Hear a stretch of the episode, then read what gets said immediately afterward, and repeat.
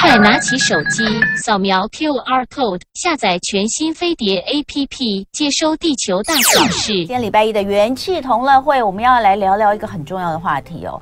哎，我我不是开玩笑哎，接下来我们讲的这件事情，它是有可能动摇国本的，是 因为已经在了，已经在动摇国本嘞。那、嗯、听到动摇国本，大家会觉得说，哎，通常我们常常都会说什么？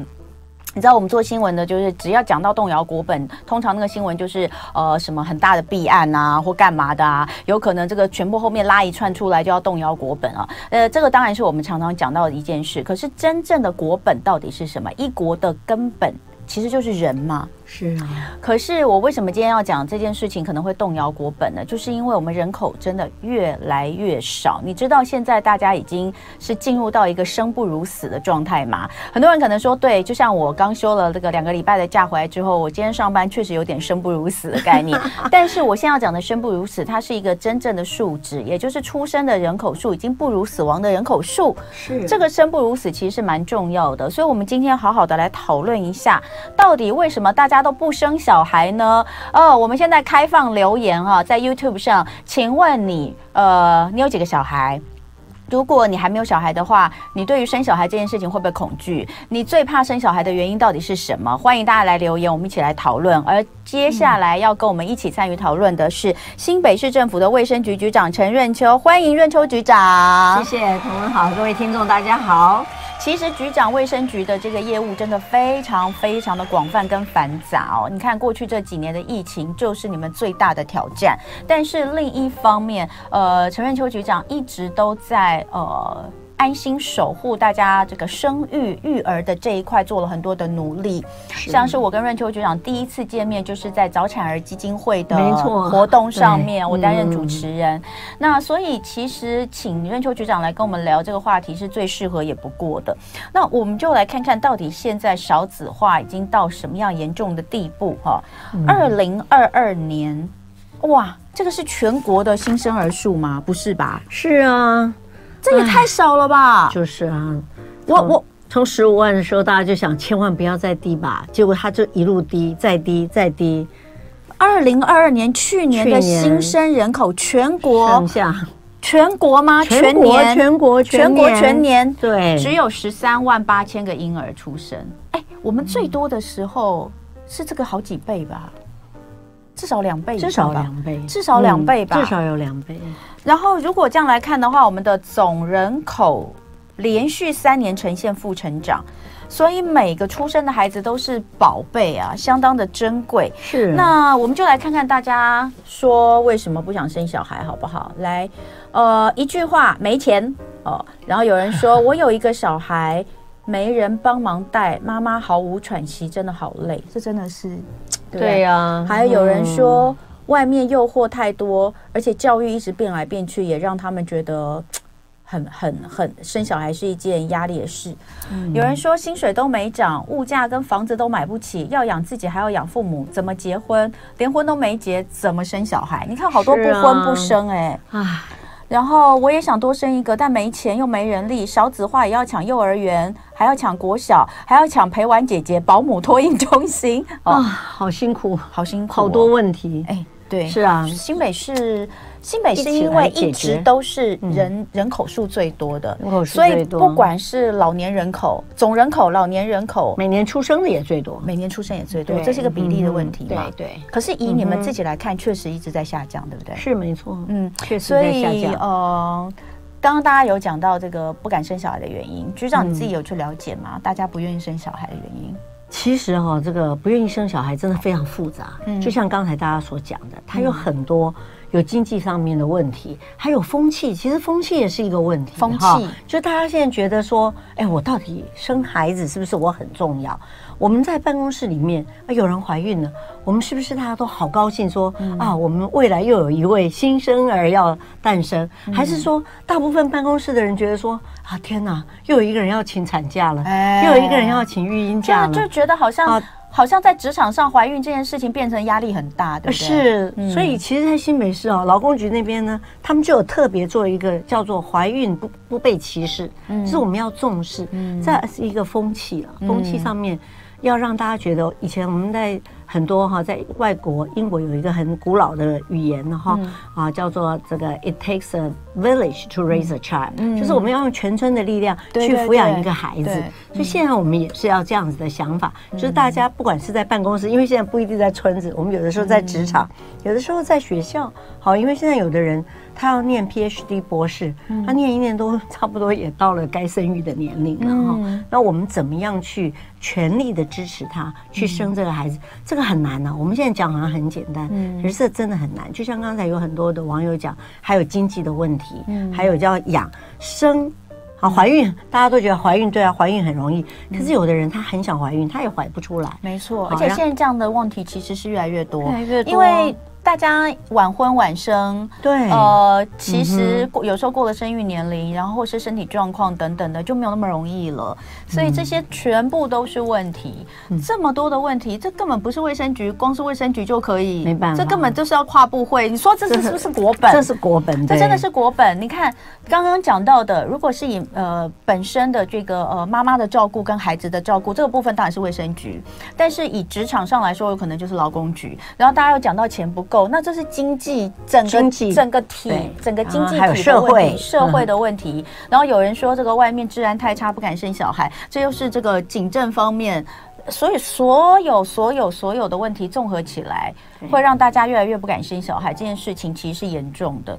那新北市这部分，我们有什么样的应对策吗？其实我们就是要从生，然后育，然后养，哈，这三个方向。那生的话呢，像我们刚刚讲的，要怎么样让大家要有这样子的一个气氛哈，愿意生孩子，那当然就要很多各个方面。刚才同文有讲过，很多方向都要给予支援。那啊，结了婚的孩，我们目前呢哈，就是婚后我们就会给予这个。婚后孕前的一个健康检查，嗯，包括爸爸，包括妈妈，哈，都要就是未来的爸爸，未来的妈妈，哈，都要给予这个做健康的检查。然后，如果真的怀孕了，啊，我们有最多的母婴亲善医院，啊，然后再做。给予他们，现在目前国健署也已经给了十四次的产检，嗯，还加上这个两次超音波的检查，让他们呢在整个怀孕的中间，怎么样能够保证好母女好母子都能够健康？哎，十四次产检比我们以前多很多，哎，多很多，对。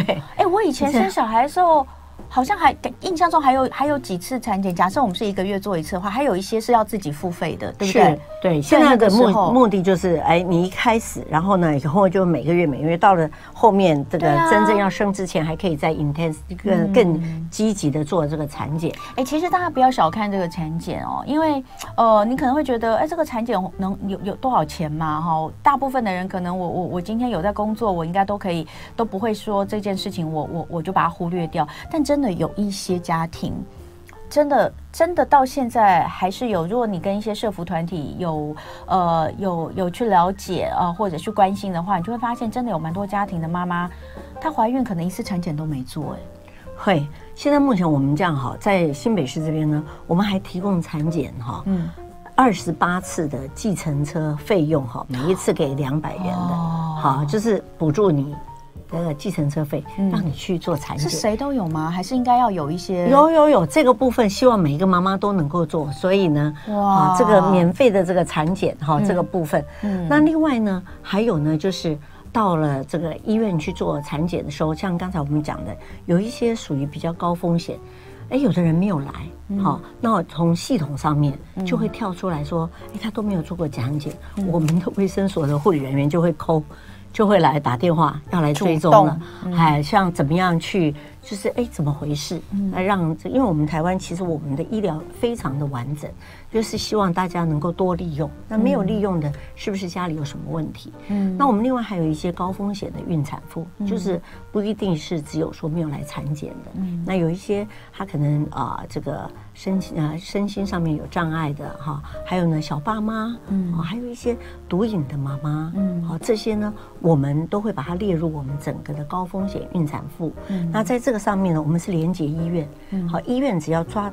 这个有他来第一次产检，医院就会给他建立一个个管系统。嗯，好，以前上次我们有聊过，嗯，我们这边那个早产儿，我们就是用个管系统。没错。那现在我们就是高风险的孕产妇，在怀孕的时候，我们就用个管。嗯、那像刚才我们找不到的，就是他没有来医院的，嗯、我们就跟我们的新北市的护理师工会和这个呃助产师、助产生工会、嗯、啊，他们来做一个连接，啊，请他们，因为他们都是很有经验的，嗯、请他们帮我们联呃联系这些啊妈妈们，啊，希望他们能够来接受这个。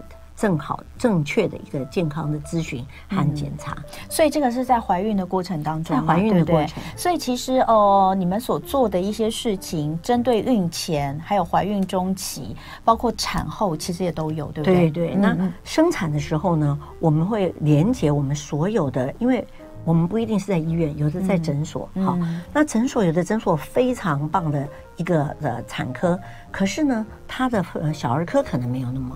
那么完整，嗯，这小儿科可能在大医院才有，那所以呢，我们就要做一个连接。如果啊，这个妈妈的哈 baby 可能有一些问题，那我们就由这个诊所呢，就把它转诊到我们的这个比较大的医院。这样出生了以后，就会有像 NICU 啦哈这些，马上就可以做比较这个高程度的一个医疗照护。嗯，那这个部分其实我们新北市哦，我们的诊所们大家做的非常的好。嗯，我们。啊、呃，做了一个我们的这过去三年的一个回顾哈，发现我们所有真正有问题、比较问题大的孩子，大部分几乎百分之百都是在妈妈的我们叫母体转诊，就是还在妈妈肚子里就已经被转诊到大医院哦，啊，所以他不会面临到说在这个呃妇产科诊所里面忽然生出来了以后没有啊没有这个好的医疗照护，嗯，那当然我们也不可讳言说有可能有一些。啊，妈妈，她前面可能更没有经过产检，那忽然到了我们诊所的时候，所以我们还是会建立一个非常完整的一个转诊系统。只要有这样子的状况，那医院就会跟这个诊所马上他们会有联系，那医院就会来接这个 baby，马上到医院去做。那这个是在生产的时候，嗯，我们做。那生产出来以后呢，啊，包括这个呃孩子本身就要做很多的一些。产后的就是新生儿的检查，嗯，看他有没有异常，嗯，那有异常的话，赶快及早发现，嗯，然后及早来治疗。嗯，啊，像听力啊，好，听力如果呃做了以后，嗯，呃，有的妈妈如果没呃没有再把孩子带回来，我们卫生所的护理同仁也会打电话去催，嗯，因为他很他影响很大，嗯，因为小孩子的听力及早能够治疗的话，他后面语言啊、学习啊这些都会啊，完全就是。不会有到的，到时候会有这个早期疗愈的问题。嗯，其实我觉得讲这些很重要的原因是可能。你知道可能有很多人需要，但他们并不知道有有提供这样子的一些服务或是帮助。像说我最近才在开始看那个，大家知道有一出韩剧啊，其实已经好多年了，叫《我的大叔》，大家知道吗？有一部《我的大叔》，好像是 IU 演的嘛，对，我最近才开始看，它里面当然就讲到就是很可怜，他是呃父母亲都不在嘛，他自己一个小女孩要抚养奶奶，那那个奶奶又是呃就是。中风，然后又中又又耳聋哦，又听不到。然后他原本把他放在这个私人的疗养院，结果呢，因为一直积欠，一直积欠那个费用，后来就被赶出来，所以他就只能够把奶奶一个人放在家里，然后，白天请可能朋友去看他一下，然后晚上他下了班才能回去照顾。后来就有人告诉他说，以你这样的状况，其实你是可以申请在韩国，你是可以申请就是免费的。哦，这个老人免费的这个医疗的照护，就是让他住在安养院里面不用钱。嗯、但是呢，可能资格，比如说你们两个人的户籍登记地要是在一起啊，什么之类，就是有一些规定。然后这个女孩就呆掉了，她不知道原来她就是这么多年来，她其实一直拥有这样子的权利。嗯、所以就是说，有的时候你会很难想象，就是有一些家庭，当他连生活都有点困难的时候，嗯，他真的不见得有这个余力去。找寻这样子的一些资源，对。而如果卫生局是有这样的资源，在妈妈怀孕的时候可以给予这么多的帮助，就连产检我都有两百元的计程车费，可以可以让你，你不用担心说哦，我我没有人送我去，我自己搭公车，我会不会不舒服什么的，不用。所以我觉得这些东西是应该要让大家知道的。哦、嗯，那当然后面回来我们还有很多东西要聊，包括什么呢？包括比如说我们讲到现在大家都晚婚晚生。高龄孕产妇的比例增加，这些风险也相对提高。还有孩子生下来之后，既然这么珍贵，我们一个都不能少，怎么样照顾他们？嗯，等一下润秋局长继续跟我们聊。今天礼拜一的元气同乐会，我们聊聊安心孕哦，怀孕的孕，平安生，来守护妇幼健康。希望呢，我们人口数哦一直这个出生人口数一直下降的状况能够翻转。那在现场跟我们一起聊天的是新北市政府的卫生局局长陈润秋，欢迎任秋局长。谢谢。那刚刚呃，我们今天其实，在 YouTube 这边的讨论非常的热烈哦，呃，大家就一直在讲说，到底呃生小孩不敢生小孩，或是只敢生一个小孩的原因是什么？我们就发现，这真的为什么前面一开始说动摇国本，这不是开玩笑的，因为。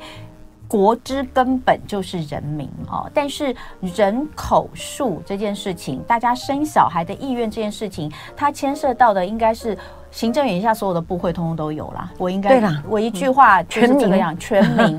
但是我们从最根本的源头开始，就是怎么样至少让每一个呃产妇在怀孕的过程都能够健健康康的，然后呢，孩子生下来之后都能平平安安的长大，至少都平平安安的，至少在新生儿的这段阶段，这个部分哦，卫生局就扮演了非常非常重要的角色。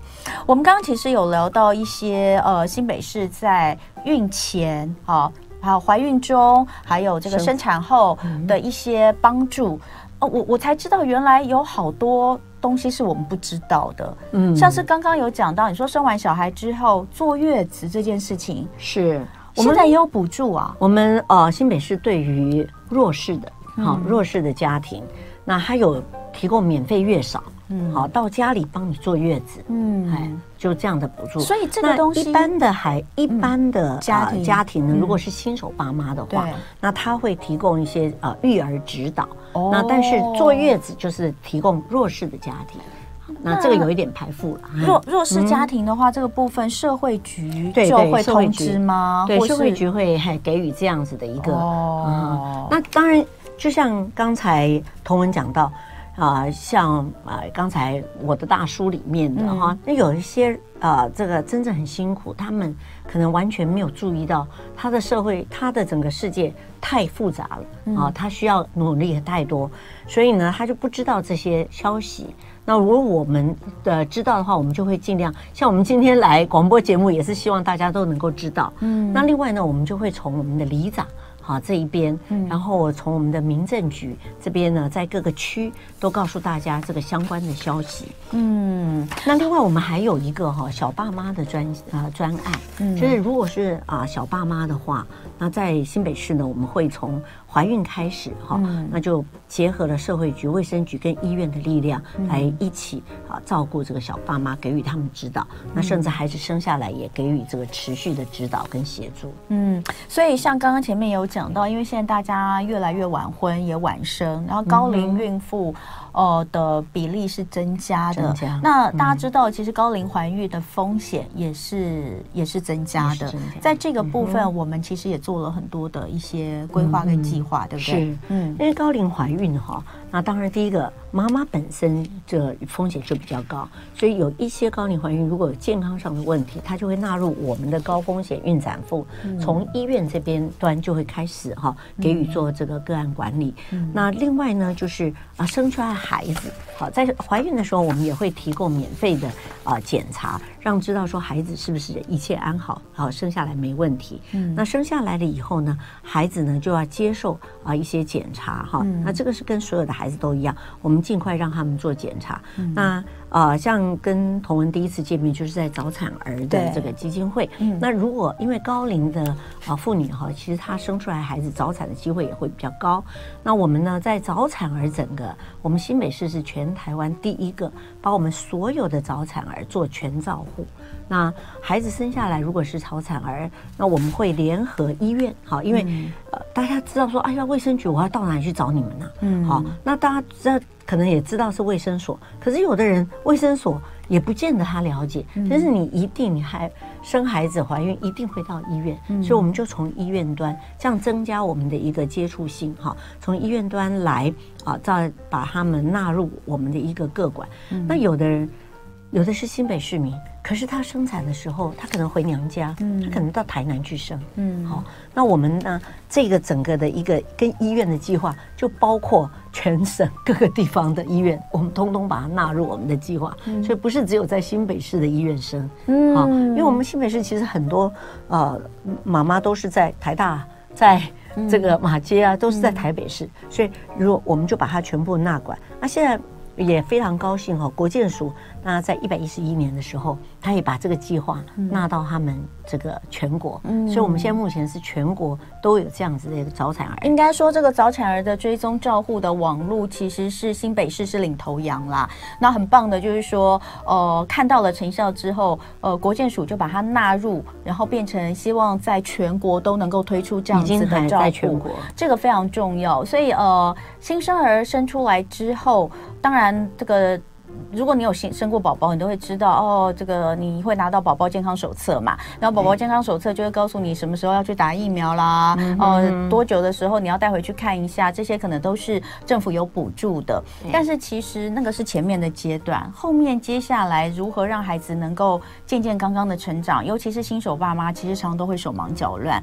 所以每一个当现在已经少子化的时候，每一个孩子都是很珍贵的时候，在呃如何让孩子能够。健健康康的成长，在这个部分，我们又有做些什么事呢？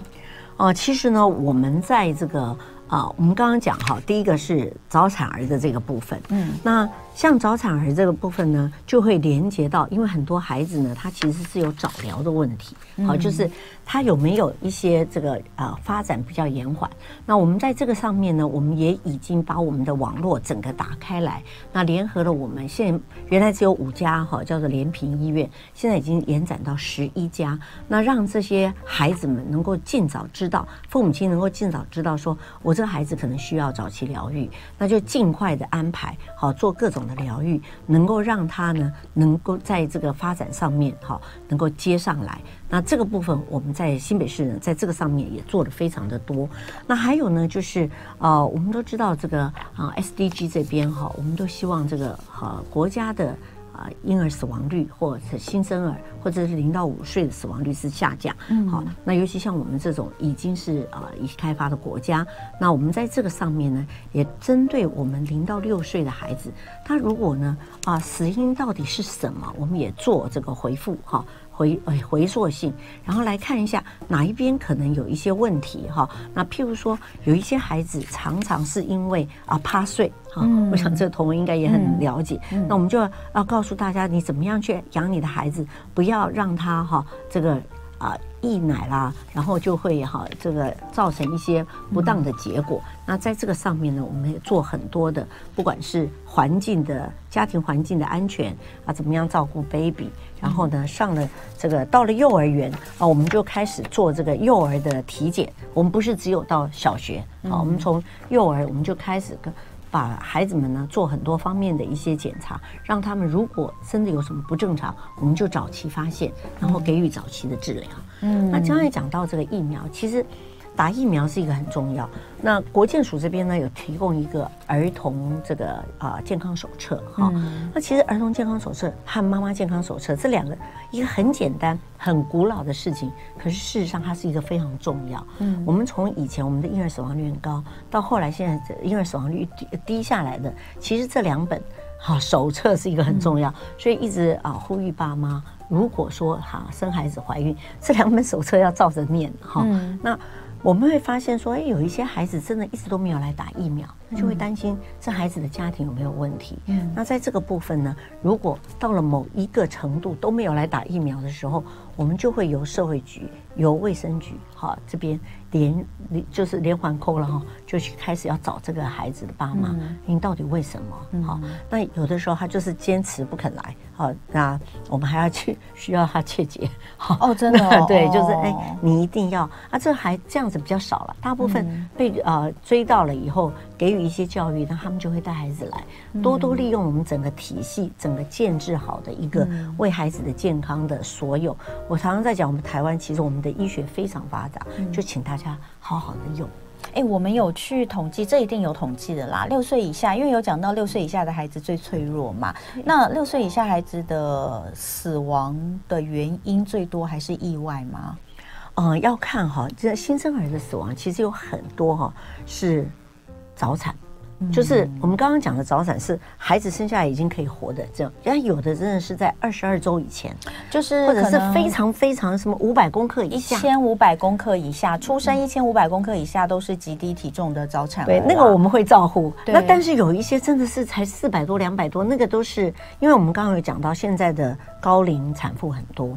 所以呢，早产哈，因为早产的原因，或者是先天畸形，这两个是最常见的婴儿死亡的原因。嗯，那我们就会在这个上面，还是呼吁大家哈。虽然我们现在目前也提供给人工这个生殖的这个补助哈，那然后啊。大家呃有，我们也还是希望希望大家二十五岁到三十五岁的时候生孩子了。二十五岁真的太早了啦！适龄生育，适龄生育。哎，对面那么多，你们也要生小孩的吗？风气风气，全部都在摇头。风气了，那都三十岁了，全部都在摇头，都不生。现在我们真的生第一胎平均已经到三十一点九了耶！你说差不多三十二岁生第一胎哈，真的。哎，我也在往后了，我也是差不多三十一二。不过他最起码还在三十五以前了，但是我们还是希望说，不要大家都拖拖拉拉，因为真的呃，我们现在高龄产妇，我们叫三十四岁以上嘛，哈，三十岁以上，对，嗨，那就是你到了三十五以上的时候，哈，三呃包含三十五岁，那你就真的很多的孩子的问题也会比较多，那产妇的问题也会比较多。所以，呃，我们虽然在很多方面赶快希望补足，但是还是希望说，哎，大家能够在二十五到三十五。我记得我们以前我在这个国发会那边，我们在参与这个少子化的这个一个探讨的时候，就有人提出来说，要给这个硕士生有眷宿舍。哦，因为有一些二十五岁，您刚刚提到嘛，对面对面二十五岁，呃，要不要生？可是如果学校他在学校念书的时候，有些孩子们已经他已经二十五岁以上了，有的二十六、二十七啊。哎，可是你看他都还在念书，他都还在念书，还没有出去赚钱，他怎么会想敢敢生小孩啊？他也有，所以才需要 support 啊。因为我觉得这真的也是你你讲到这个我才想到，因为我们过去你看现在，因为我们过去其实很多像我是大学毕业我就工作了嘛，那以前没有真的大家都念硕士念博士，现在好像每个人都都要念，几乎都在念，时间确实是又又多拖了两三年了，确实是这样，这倒是我没有想到。往后，但问题是我还没有念完书，我真的也不会想结婚生小孩啊。然后我也有朋友就是说，他说他在念硕士的时候怀孕。他说他念的超痛苦，就是后面，所以整个要有 support，、嗯、我们就说要有配套系统啦。那个不是这么，哎，整个少子化是非常复杂的问题。嗯、大家很多要讲，要讲说有什么困难，嗯，同我们两个人从这边一直做到明天后天都讲不完，讲不完，而且哎讲不完，而且也、啊、也解决不了。哎、可是润秋局长说，在国外确实有一些，他们就是人口。出生率一直下降，可是做了一些事情之后有翻转的，我觉得这个倒是可以去研究一下，到底是什么原因。是，所以等一下回来我们继续聊，也欢迎大家继续 YouTube 上跟我们讨论哦。今天礼拜一的元气同乐会，我们来聊聊怎么样让大家能够安心生小孩哦。那生小孩。呃，可能看似简单，但最后最难的，大家都觉得养小孩才是最难的。那今天在我们现场的是新北市政府卫生局局长陈润秋，润秋局长。刚刚我们讲到，呃，六岁以下的孩子，我们怎么去呃关注他的健康？那七到十二岁的孩子，其实我们也有不同的一些呃关注的焦点，对不对？嗯，对。那七到十二岁的话，因为他已经进到学校，所以呢，在学校里面呢，我们就要推这个健康的一些所有的啊啊，不管是健康的教育啦哈，还有呢，在做给学生孩童呢做一些健康的检查，让他们呢能够啊好好的啊，注意到自己的健康。嗯，大概七到十二岁，因为都已经到学校，所以就跟教育局这边一起合作来照顾他们。嗯，那刚刚我们也讲到，就是说人口数的出生是越来越，出生数是越来越低。是，以亚洲，你你刚刚有讲到说韩国最最出生率最低。我们本来去年我们很担心，我们看到十三点八万，嗯、这个我们还以为我们大概已经要变成全世界对倒数第一。这不是只有亚洲，是全世界是是，全世界，全世界，全世界。台湾结果发现，哎，韩国比我们还低一点，所以现在目前全世界生育率最低的是韩国，嗯，倒数第二是我们台湾。嗯，所以真的，我们必须要面临这个问题。所以刚才同文讲说，二十五岁是不是真的太早？这我觉得我们还是一个要要一个 range，要有一个这个二十五到三十五。我们希望说，二十五到三十五这个时间是这个是最适龄的孕期。好，那当然每一个人结婚生子、人生的规划都不一样，所以我们啊、呃，但是我们不要一让人家觉得说。哎，如果有人二十五岁怀孕，你会觉得她太早？不会，她很正常。嗯，嗯，大概是要让大家有这种风气。嗯、那我们刚刚讲过，啊、呃，像以前最早碰到少子化的其实是欧洲。嗯，好，因为大家看到那个发展。对。那欧洲呢，嗯、呃，有一个比较有名的这个案例就是法国。嗯。好，法国呢，他那时候也碰到了少子化。嗯。然后他们所啊、呃、提倡的，其实少子化你给很多的帮助都是。啊，应该是说都是枝微末节，最重要的还是我刚刚讲，要有风气，让想要生孩子的风气。嗯、那法国那个时候呢，就提倡的是男性，嗯，男性的地位，好、嗯，就是男生要呃。协助家事，嗯，生孩子不是女生的事，嗯、是啊、呃，男男是男女的事情，所以男性参与，他们做了非常多的一个倡议，男性参与的这个倡议，嗯、然后他们真的反转，嗯、所以我们的社会，我们台湾这边，好、嗯。哦，其实我们这几年都一直在提倡男性参与，男性参与，嗯、啊，但是呃，也许在这个上面可以再更多加。进来了以后，男性的参与以后，女生也比较愿意怀孕生孩子，这是一个重点呢、我觉得，因为其实你看，好多刚刚我们有看到很多这个妈妈们的留言，就是说哦，自己比如说带两个小孩没有帮手，觉得心很累，队友也不帮忙，这件事情倒真的是，如果说夫妻两个人能够。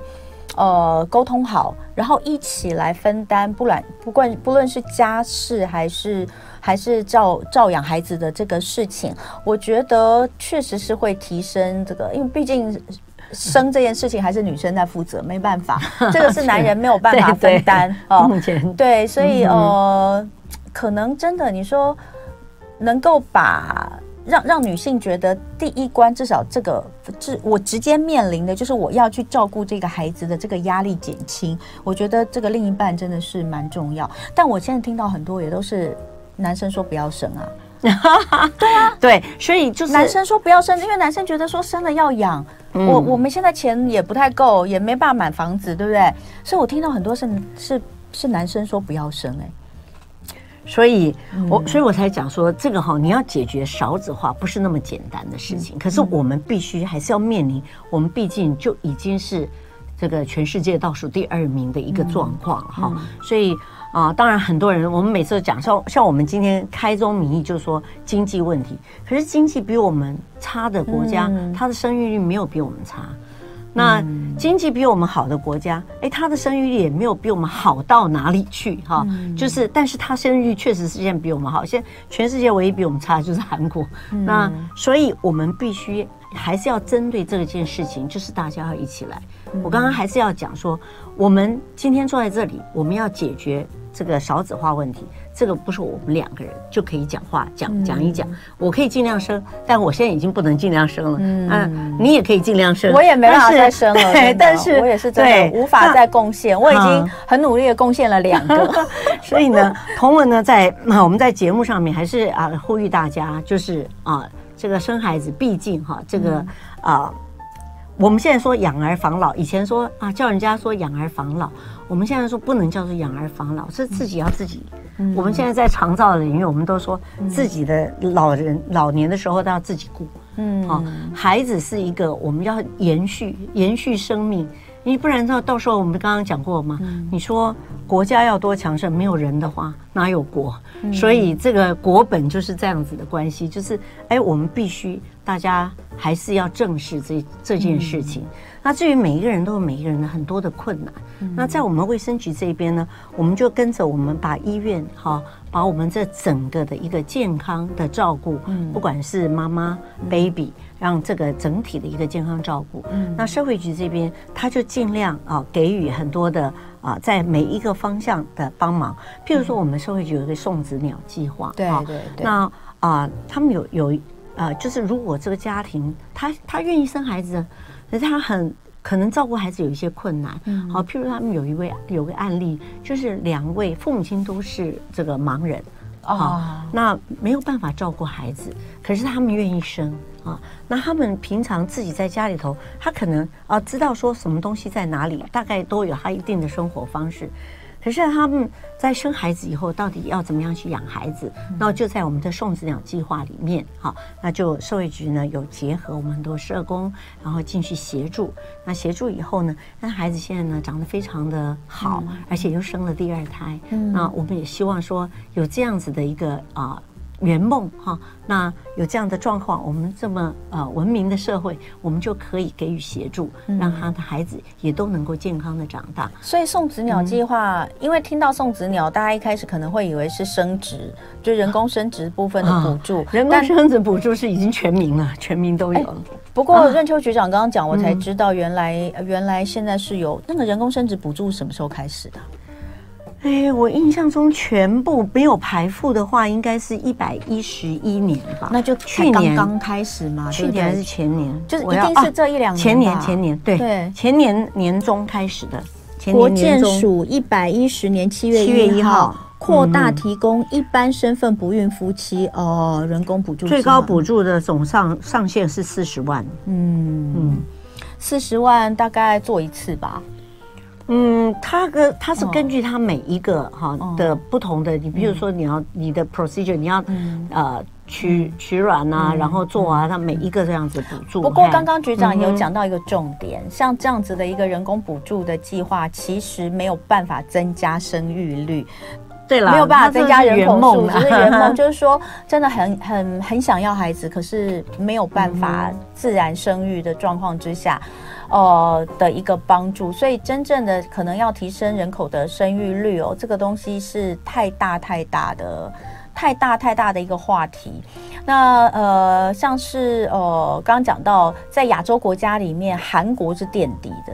哎，韩国垫底是为什么？也是跟我们一样的问题吧？差不多，年轻人都不愿意生 小孩。对，对，其实刚刚讲到一个适合的生育年龄，二十五到三十五。二十五，我个人可能觉得太早，可是我真的觉得三十以后可以考虑。